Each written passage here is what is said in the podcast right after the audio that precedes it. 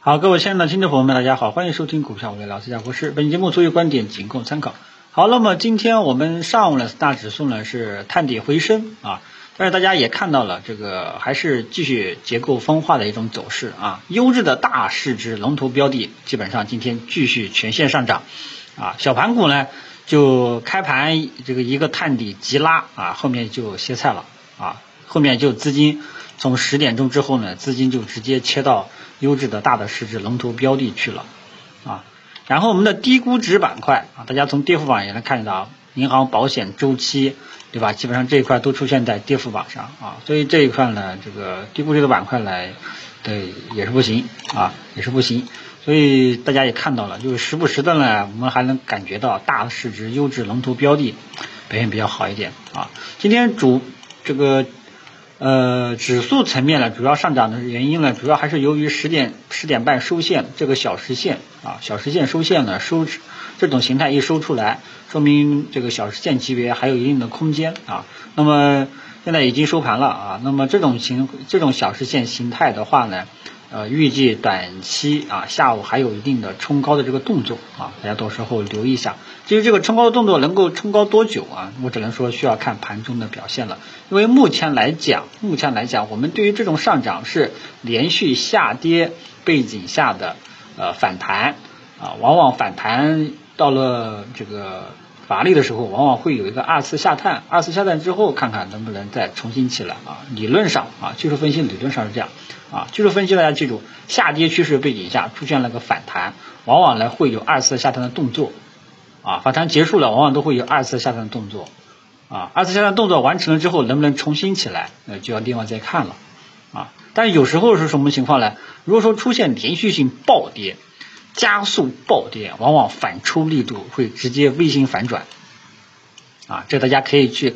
对照一下这个去年三月份啊，去年三月份这个全球疫情造成的全球股市系统性下跌，那时候就是急速下跌之后，很多股票都是直接微型反转啊，暴跌。如果说是你稳步下跌，往往出现反弹之后，后面反弹乏力了之后，往往都会有一个二次下探的动作。所以我经常跟大家讲。下跌趋势背景下首次反弹啊，应该逢反弹逐渐减持离场啊。同样，对于今天反弹起来的这些大市值优质龙头标的啊，如果说呃，因为之前是建议大家这一块呢，基本上是如果说你是短线高手啊，你可以短线高抛低吸去做一做啊。如果说你能能够理解中长线啊，之前还没有走的老的仓位也是可以继续持有的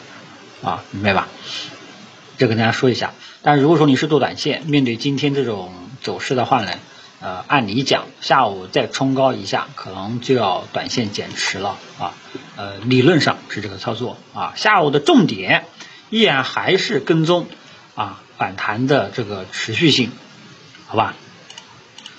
呃，这个是大盘指数。那么说完大盘指数，基本上也就把这些喝酒吃药家电核心资产啊优质的大的市值龙头标的给说完了啊。基本上呢。呃，这两天表现比较好的，主要还是这一块啊，走出了一个连续两天的这个反弹啊，大家继续跟踪一下反弹的持续性啊，操作的思路已经跟大家讲过了。如果说呃，个人还是倾向于近期，如果说你还有这些标的的话呢，持短线思路啊，持短线思路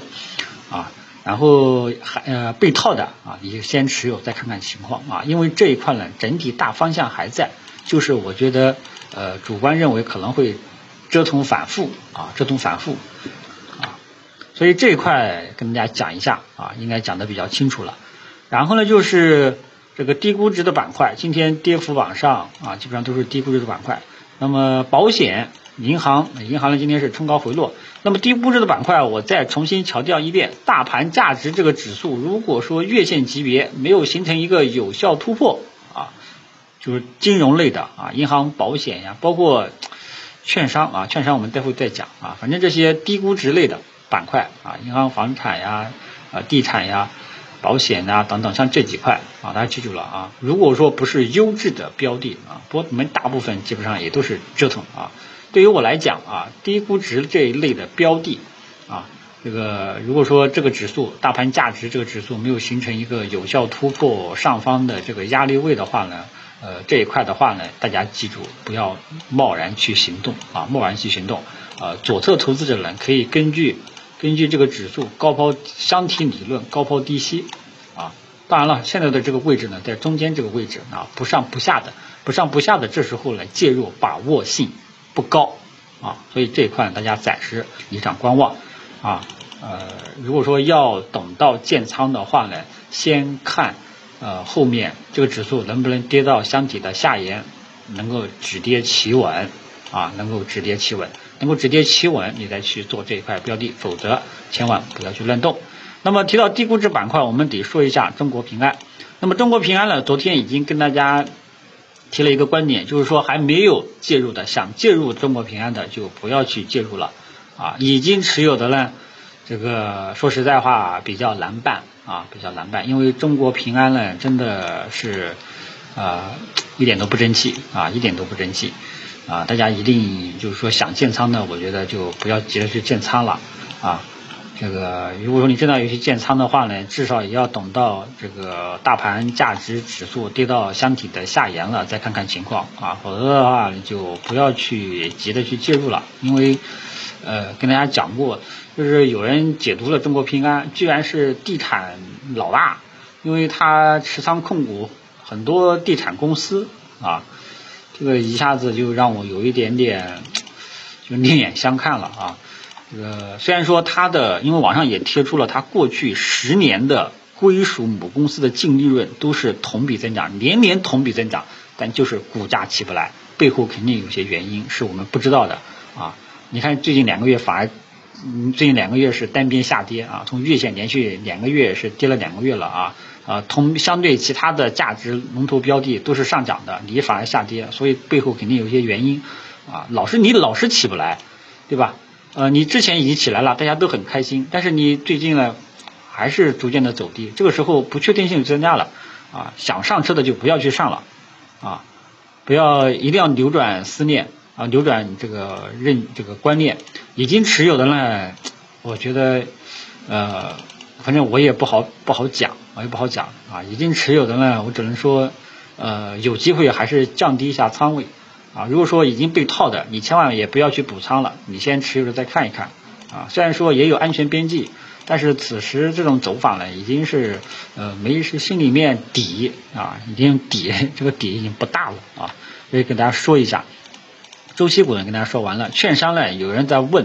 啊，能不能去补仓？券商的我的观点说过啊，其实是说过。首先技术面，技术面大家盯好下方的支撑能不能止跌企稳啊？因为它也是一个箱体的一个整震荡整理的格局啊。目前来说呢，最近还在持续下跌。如果说能够走出一个横盘震荡的一个走势，你再去试仓，否则的话呢，券商千万不要去乱动啊。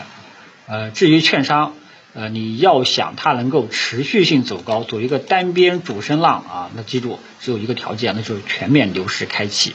啊，全面牛市开启，否则的话呢，券商基本上就是短线折腾啊，这点大家知晓一下啊。如果说左侧投资者呢，要等到它在低位有红盘迹象了再看一看，因为这是第几次了？第一次、第二次、第三次，基本上都是第四次、第五四五次测试箱体的下沿了，这时候你要多一份谨慎了。啊，之前嘛，这个稍微积极点还可以，因为那时候市场还有点氛围。但现在氛围呢，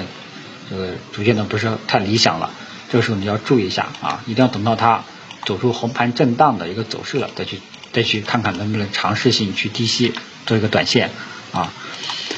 嗯，然后就是小票啊，小盘股，小盘股呢今天呢就是也是冲高回落吧啊，小盘股今天比较遗憾啊，小盘股的这个第一个小时线呢没有收上来。如果说小盘股第一个小时线能够收上来的话呢，呃，它就还技术面还有反弹的这种预期，但是它没有收上来，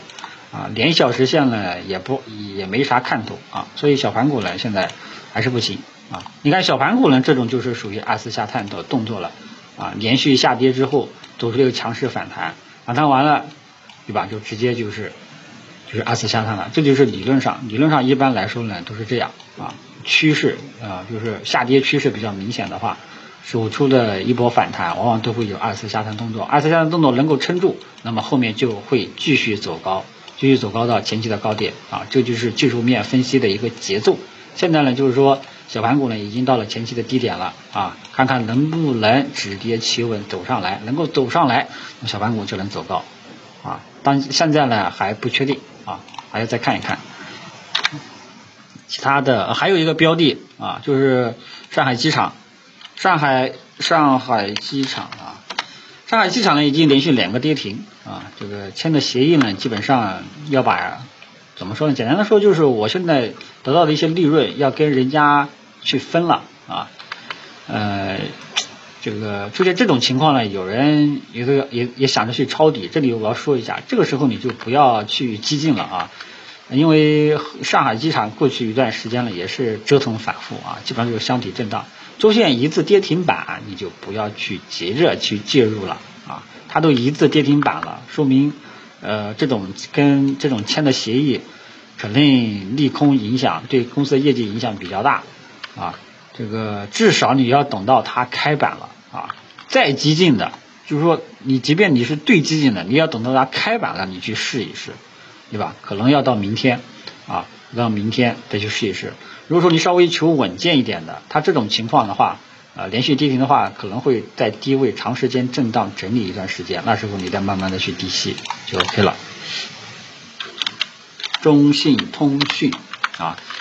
就有一点像中信通讯。你看中信通讯之前不连续性跌停板吗？对吧？它在低位震荡整固一段时间之后，再慢慢慢走起来，可能会。往往会出现这种情况，明白吧？这个再跟大家讲一下啊，因为问的人也多啊，其他的就没有什么了。今天中午啰嗦的有点多啊，这个下午大家继续跟踪我们指数反弹的持续性啊，注意小时线级别啊，小时线级别目前还是说还是继续看反弹啊，但是思路我们还是认为呃逢反弹逐渐减持离场为主，其他的就没有什么了，谢谢大家。